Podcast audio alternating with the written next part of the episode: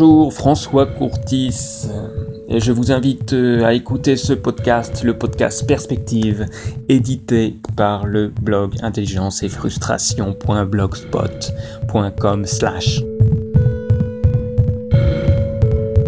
Alors aujourd'hui nous allons parler d'un phénomène que vous connaissez bien, ce sont les bulles filtrantes. Fait, les bulles filtrantes, on connaît le principe.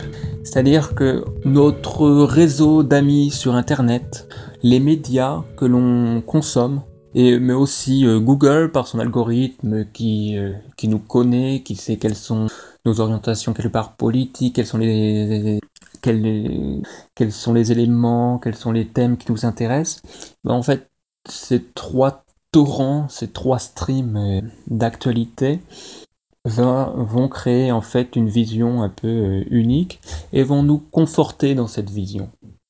Ce qui fait qu'on va oublier, ignorer, omettre qu'il y, qu'il y a des gens qui pensent complètement différemment de nous. Et cette bulle éclate évidemment lorsqu'elle est confrontée à la réalité, c'est-à-dire par exemple la réalité d'une élection, le verdict. Et dans ce cas-là, on comprend que, ah oui, il y avait d'autres façons de penser, d'autres visions, d'autres angles, d'autres options politiques qu'on avait complètement sous-estimées puisque nous étions enfermés dans notre bulle, dans notre cocon intellectuel. Euh, les bulles, en fait, les bulles ont souvent euh, l'analyse qui été tirée un peu de, de ce concept, c'est que c'était les bulles étaient en fait assez négatives, qu'il fallait les éclater et au contraire s'intéresser à ce que faisaient les, autres. Certes. Aussi, euh, en fait, quand on regarde même au résultat même d'une élection, on voit que l'élément négatif, c'est que peu importe ce que nous nous pensons, en fait, l'élection va entraîner l'ensemble d'une population dans une unique et seule direction. Ok. Mais euh, ce que justement, on voit que c'est un, un peu gênant. Euh, ce serait pas bien finalement de, rester dans, dans sa bulle. Je dis pas que c'est pas bien de s'intéresser aux autres, mais quelque part dans notre bulle, euh, c'est aussi une vision politique qu'on aimerait bien euh, émanciper, qu'on aimerait bien continuer. Donc pourquoi quelque part se priver et suivre une option politique qui ne nous plaît pas? Donc la proposition aujourd'hui, c'est en fait de transformer nos bulles en balles. C'est-à-dire arrêter de dire que, ces bulles sont un élément négatif, au contraire, conservons-les. Et allons plus loin avec. Puisque, en fait, plus euh, on augmente le nombre d'électeurs, moins ce corps électoral devient homogène. Donc, plus le mécontentement va, augmenter au sein des électeurs. Par exemple, prenons l'exemple de, la Bretagne, hein, qui, a un peu une vision politique assez bien euh, déterminée, c'est-à-dire un peu euh, assez gauchiste, hein, pour, pour faire simple un peu la gauche chichon. Et euh, donc tant que la Bretagne est dans la France, quelque part, elle, se retrouve, puisque la France étant elle-même à s'orienter à gauche. On voit que dans l'ensemble du paysage politique de l'Europe, qui est plutôt euh, libéral, on voit qu'on perd vraiment certaines idées, certaines spécificités politiques de, de la Bretagne. Et c'est dommage. Sauf que au sein de l'Europe, il n'y a pas seulement la Bretagne qui a cette euh, vision gauche chichon. Et en fait, donc l'idée, c'est de regrouper toutes ces personnes dans, leur bulle, de les laisser dans, leur bulle. Donc on voit, la solution, en fait, c'est de en plus de décentraliser euh, certaines compétences à des niveaux territoriaux, donc ce qui se fait déjà, on a vu, puisqu'on a encore les, les pays, les régions, mais l'idée, en fait, c'est de décentraliser au niveau des bulles, indépendamment du découpage administratif.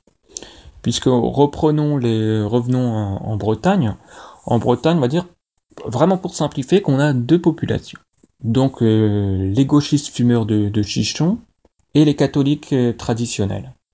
On voit que ça, finalement, ça a peu de sens de mélanger les deux, puisque quelque part, la, position des deux va, va s'annihiler en plus. Et on voit bien que le plus intéressant, c'est de conserver ces deux populations indépendamment, que chacun ait sa vision politique, qu'il l'émancipe, qu'il la continue, donc la décentralisation euh, au niveau du, territoire, c'est bien pour les décisions liées à l'organisation de ce territoire. Par exemple, les routes, vivre ensemble. Doit-on euh, la burqa? Doit-on l'interdire? Doit-on euh, laisser les femmes en burqa tranquilles? Mais pour le modèle socio-économique, bah, en fait, on voit bien que ce sont des éléments complètement hors sol. Pareil pour les éléments éthiques. Donc revenons avec les Bretons. Donc on, a une partie des Bretons, cette partie gauchiste, qui veulent que toutes les dépenses de santé soient prises par l'État. Eh bien, ils vont pouvoir le faire. En fait, euh, sauf que évidemment, pour cela, ils vont trouver d'autres sources de, de, financement, par exemple augmenter la TVA. Eh bien, pour cette bulle, en fait, le taux de la TVA sera par exemple de 25%. Alors que sur le même territoire, on va dire que nos, nos cathos, nos on va dire ce sont des cathos libéraux, et ils vont plutôt choisir un modèle complètement libéral, euh, où il faudra payer sa mutuelle ou payer à l'acte, et ils auront une TVA de 15, 18, 18%. Donc évidemment, cette, cette euh, décentralisation au niveau des bulles, ça, demande à ce que tous les paiements soient numérisés et identifiés. Ça demande à ce que chacun ait un euh, code européen, un European User Code, ok, pour qu'il soit tout le temps identifié, pour qu'il paye la TVA appropriée, la TVA de sa propre bulle.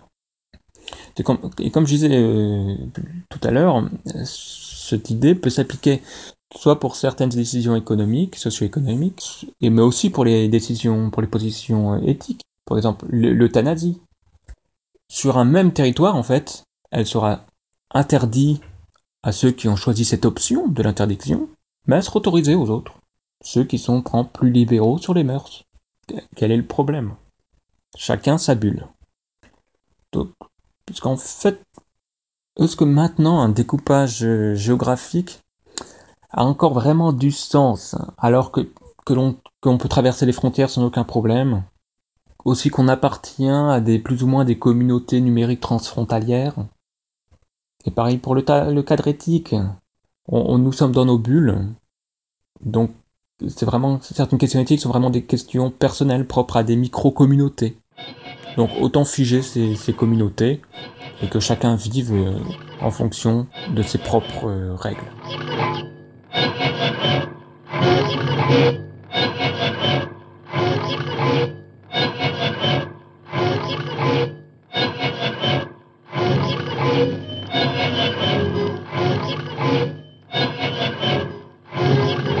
Mais bon, évidemment, il faut quand même certaines barrières, puisqu'on voit que dans, certains, dans certaines bulles, en fait, on pourrait très bien être sur les mœurs, au niveau des mœurs, méga libéraux, et se dire, bon, bah, on a le droit de tuer les, de tuer d'autres gens, d'autres gens, les gens des autres bulles. Donc on voit qu'on doit quand même établir certaines règles fondamentales, un espèce de cadre éthique. Et pour ça, en fait, l'outil, c'est le voile de l'ignorance. Alors ça, c'est un concept éthique qui a été inventé par euh, John Rawls dans les années 60, dans les années 70. Et en fait, l'idée, c'est que on va créer un parlement dans lequel les députés ne connaissent pas leur propre identité. Par exemple, revenons au, euh, thème de, la burqa. Euh, le député ne va pas savoir en votant, en décidant, il ne va pas savoir si lui-même est une femme soumise par son mari, si c'est une femme au contraire émancipée qui a fait le choix de porter la burqa, ou euh, si je suis un homme musulman, si je suis un homme laïque. Je vais voter, prendre sa décision sans savoir qui je suis. Et en fait, ce système de, voile d'ignorance, de, parlement euh, aveugle, sans, identité, fait que, automatiquement, on va prendre la décision tu vas voir le niveau de dommage, le niveau de mal le plus faible. Puisque, en votant, on peut faire partie de cette minorité à qui va s'appliquer la règle. Sauf que bon, on voit bien que c'est quand même complètement un concept juste intellectuel. Mais est-ce qu'à l'époque des euh, intelligences artificielles, est-ce qu'on n'est pas capable justement un peu de justement de, créer ce parlement, ce parlement euh, avec ce voile d'ignorance À mon avis, la réponse est oui dans quelques années.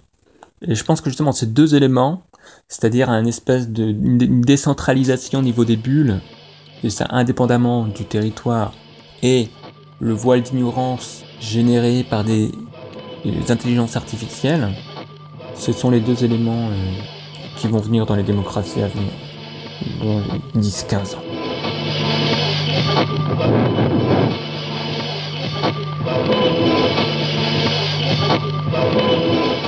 Voilà, c'était François Courtis, podcast Perspective, numéro 11. Et c'est aussi le podcast qui clôt justement euh, cette saison. Retrouvez-nous sur SoundCloud. Adieu.